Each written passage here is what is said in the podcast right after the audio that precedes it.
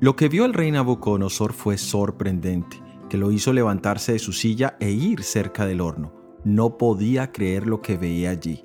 Cuatro varones en cambio de tres. Inmediatamente consultó con sus propios asistentes reales. Al parecer ellos habían estado involucrados en la decisión y ejecución de la sentencia por la forma en que Nabucodonosor formula la pregunta. Y la respuesta fue, es verdad, oh rey. En el encuentro entre Pilato y Jesús, la Biblia nos dice en San Mateo capítulo 27 versículo 14, pero Jesús no le respondió ni una palabra, de tal manera que el gobernador se maravillaba mucho. Pilato se quedó maravillado de la actitud de Jesús. En medio de una enorme mareada de ira de los que querían su muerte, Jesús parecía no inquietarlo nada, guardaba silencio, pero su silencio era elocuencia era como una luz que resplandecía del hombre interior al exterior.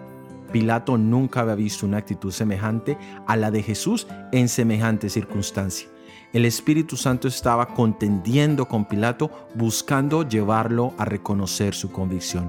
Jesús hace lo mismo con nosotros en ciertos momentos de la vida, en ciertas circunstancias en las que Dios interviene maravillosamente y quedamos totalmente asombrados es el momento para reflexionar en el infinito amor de Dios por nosotros, en la brevedad de la vida y en la realidad de la vida eterna.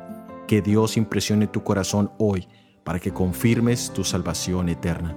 Soy Óscar Oviedo y este es el devocional Daniel en 365 días.